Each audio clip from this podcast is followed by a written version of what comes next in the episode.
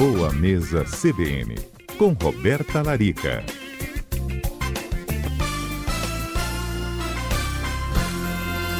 Roberta, hoje tem um destaque para cuidar da tireoide, né? É uma glândula ali com dois lobos que fica na parte anterior do pescoço e tem funcionamento essencial para o coração, cérebro, fígado e rins. E aí a alimentação pode influenciar também é, na saúde da tireoide? É isso mesmo? Mesmo, Lucas. Na verdade, assim, a gente pode ver alterações na função dessa glândula, né? Ela parece uma borboleta, ela é localizada aqui na parte anterior do pescoço.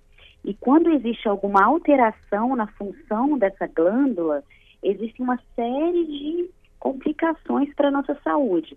Só para esclarecer, quando existe alguma disfunção nessa glândula, um é chamado hipertiroidismo, que é quando existe um aumento nos níveis de T3 e T4, que são os hormônios produzidos por essa glândula, e a pessoa tem sintomas como fadiga, perda de peso, irritação, tremores, sintomas de ansiedade, dificuldade para respirar, insônia.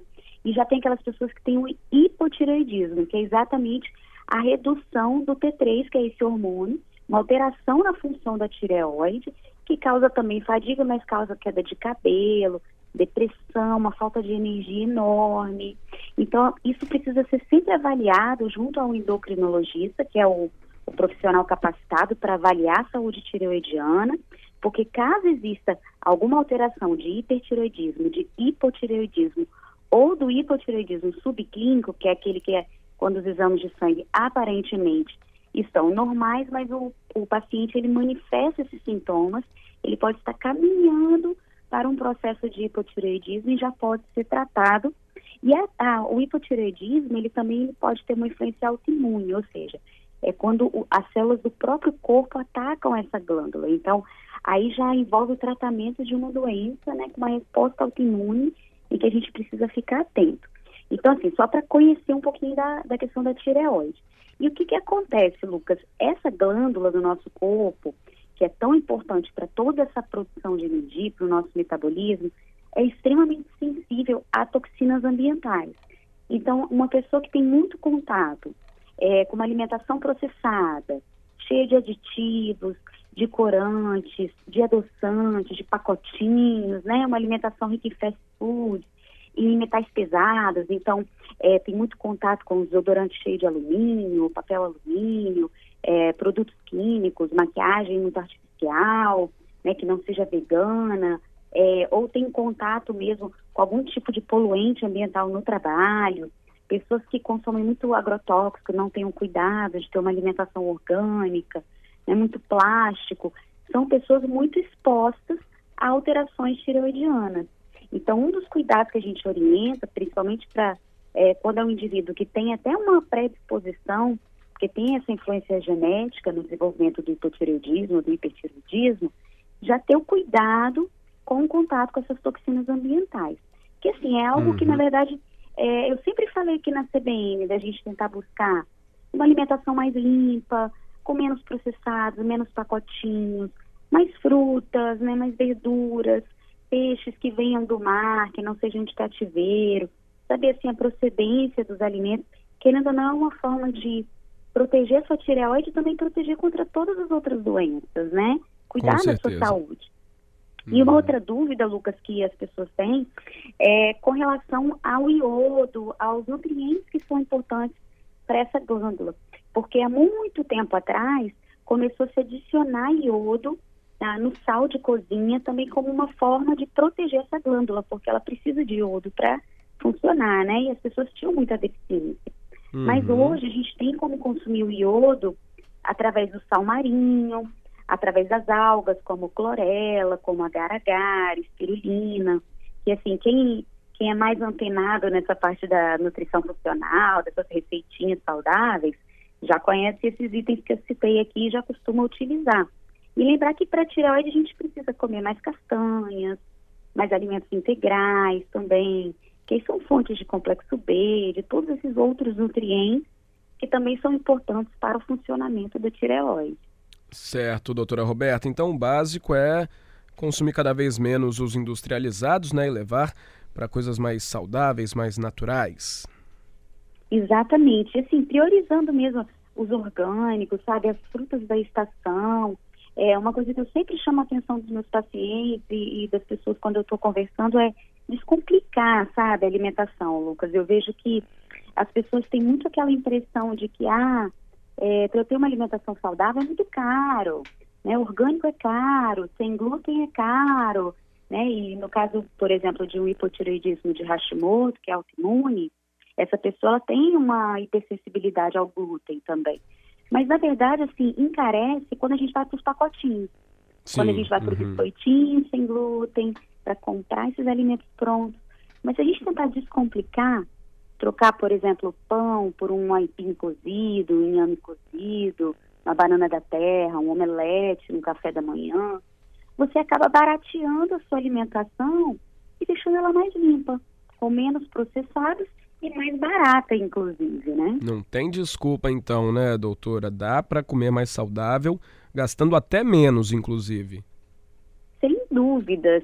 É, quando a gente fala também dessa questão dos poluentes ambientais, por exemplo, ao invés de você utilizar plásticos, que tem uma durabilidade muito menor do que o vidro, do que o inox, vale a pena você comprar em casa uma travessa de vidro que vai durar muito mais tempo.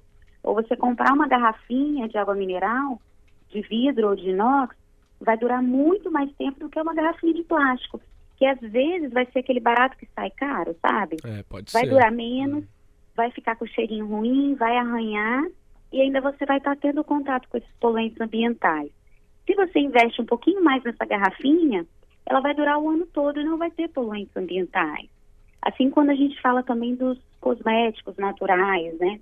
Agora em Vitória está cheio de lojinha de produtos veganos, produtinhos naturais sem parabenos, sem metais pesados.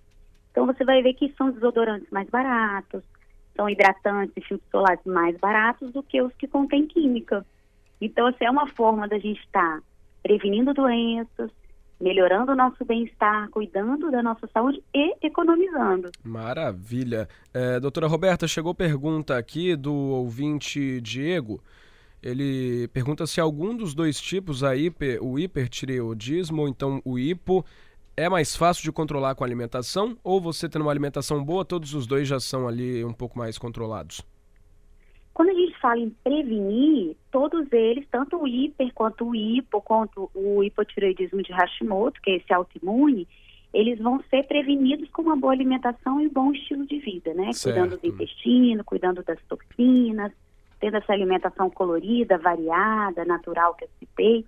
Agora, quando já existe é, o diagnóstico de um hipertireoidismo ou de um hipotireoidismo, é importante buscar orientação médica, porque essa disfunção na tireoide ela vai ser tratada com medicamento pelo médico, mas não esquecer que a nutrição precisa sempre caminhar junto com a medicina. De nada adianta a gente medicar o nosso corpo e não nutrir o nosso corpo para que ele funcione adequadamente. É, inclusive, Lucas, essa semana, é, na sexta-feira, eu coloquei um vídeo no Instagram. Se os ouvintes, é, se tiver algum que ainda não me segue, é a doutora Roberta Larica. Uhum. Eu coloquei um IGTV falando sobre ansiedade e sobre o mal do século, né? A gente sabe que o Brasil é o campeão do mundo em transtornos de ansiedade, pânico, depressão. E falando como é importante a gente cuidar da nutrição, do que a gente come, né, de como a gente nutre as nossas células, tanto para prevenir quanto para auxiliar no tratamento.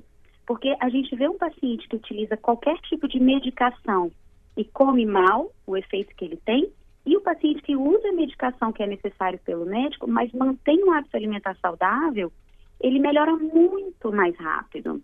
É. E eu fiquei impressionada com a quantidade de comentários que eu tive de pessoas que que, que se envolveram ali dizendo, nossa, realmente a nutrição me ajudou bastante. Então a gente não pode esquecer disso. Na uhum. tireoide também, trazer para essa responsabilidade. São as nossas escolhas alimentares que vão fazer com que você saia de um estado de sintomas de hipertireoidismo ou de hipotireoidismo. Assim como, Lucas, a gente vê assim, é, muitas pessoas comentarem, ah, eu não consigo emagrecer porque eu tenho hipotireoidismo.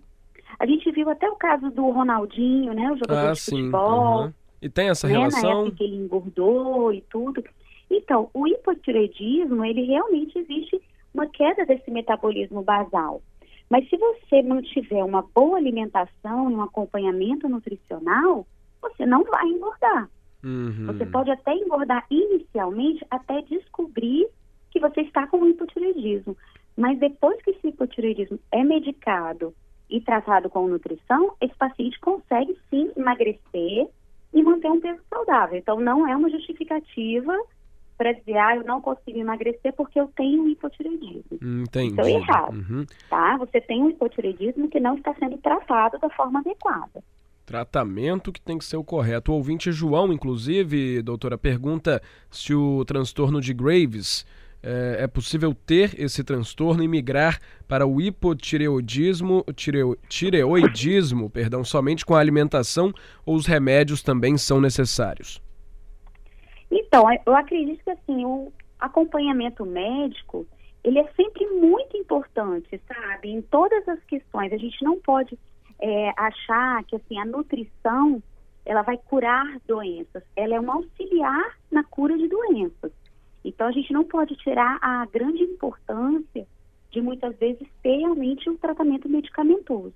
Agora, sem dúvidas, quando você associa o tratamento do médico, né, a medicação, com uma boa alimentação, você encurta esse caminho também. Uhum. O caminho em torno de uma alimentação saudável, talvez até sem medicação. Mas é um caminho em conjunto que precisa ser feito. A alimentação um ajuda a na a prevenção, sim, a alimentação tem mais importância, né? Agora Exatamente. no tratamento tem que ter o acompanhamento o médico junto. O principal papel, isso, o principal papel da nutrição, eu acho que assim é a parte mais bonita dessa ciência da nutrição é a prevenção. Agora não tira, claro, a importância de encurtar esse caminho do tratamento. Mas se você sempre puder buscar a nutrição como uma forma de prevenção, realmente é melhor. Hoje, para você ter ideia, Lucas, assim, as principais pesquisas nessa área de, de nutrição estão em torno da epigenética, né? Que é a forma como os nossos genes se comportam diante de um ambiente ao qual nós somos expostos. Então, assim, o fato de herdar uma herança genética dos meus avós, é, por exemplo, para diabetes, não quer dizer que eu vá desenvolver diabetes.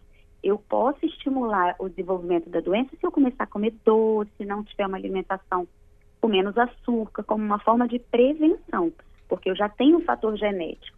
Então, eu consigo prevenir o diabetes. Agora, claro que se eu der corda para o meu corpo, começar a aumentar peso, comer doce, eu vou fazer com que esse gene se expresse. Então, assim, hoje realmente as principais pesquisas então, estão em torno dessa questão da prevenção, ou seja, de silenciar genes que a gente herda da família, mas como forma de não, não é, evoluir para o desenvolvimento dessa doença nas futuras gerações. Uhum. Então, assim, eu acho, eu acho isso belíssimo, sabe? É, é de um papel, é, acho que é um pilar principal, né, a nutrição, quando a gente fala em saúde, né? É um, um, exemplo que, que a minha mãe sempre dá e fala, e que eu acho que faz todo sentido, assim, a gente não pode separar a cabeça do corpo, ou uma parte, o fígado do resto do corpo. E, infelizmente, assim, a, o tratamento das doenças sempre foi assim. Tem depressão, trata a cabeça. Tem é, colo irritável, trata o intestino. Não, a nutrição, ela trata o indivíduo, né? Ele trata um todo. Então, a gente não pode esquecer disso. A gente precisa encarar o nosso organismo como um todo. Eu estou usando uma medicação para a minha tireoide, eu tenho que cuidar da nutrição da tireoide e do resto do meu organismo também. Vai também um pouco de se sentir bem com o que você come, a leveza do corpo, né? Não vai sentir mal-estar, o, o, o, o, sentimento de você consigo mesmo, né? Já melhora com a alimentação. Sem dúvidas. Uhum. É, eu digo que assim, é, é o bem-estar que a, a boa alimentação proporciona que te convence a manter isso como um estilo de vida e não como uma dieta. Então, assim, hoje as pessoas não me procuram mais para fazer dieta. As pessoas me procuram e falam, Roberto, eu quero modificar os meus hábitos para a vida.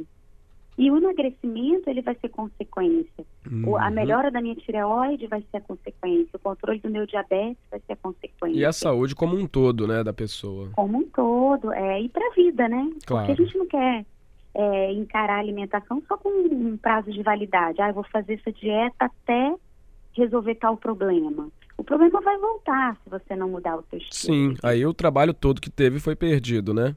Foi perdido, exatamente. Tá, joia. Doutora Roberta Larica, até a segunda que vem. Muito obrigado, viu? Até semana que vem. Um abraço a todos. Um abraço.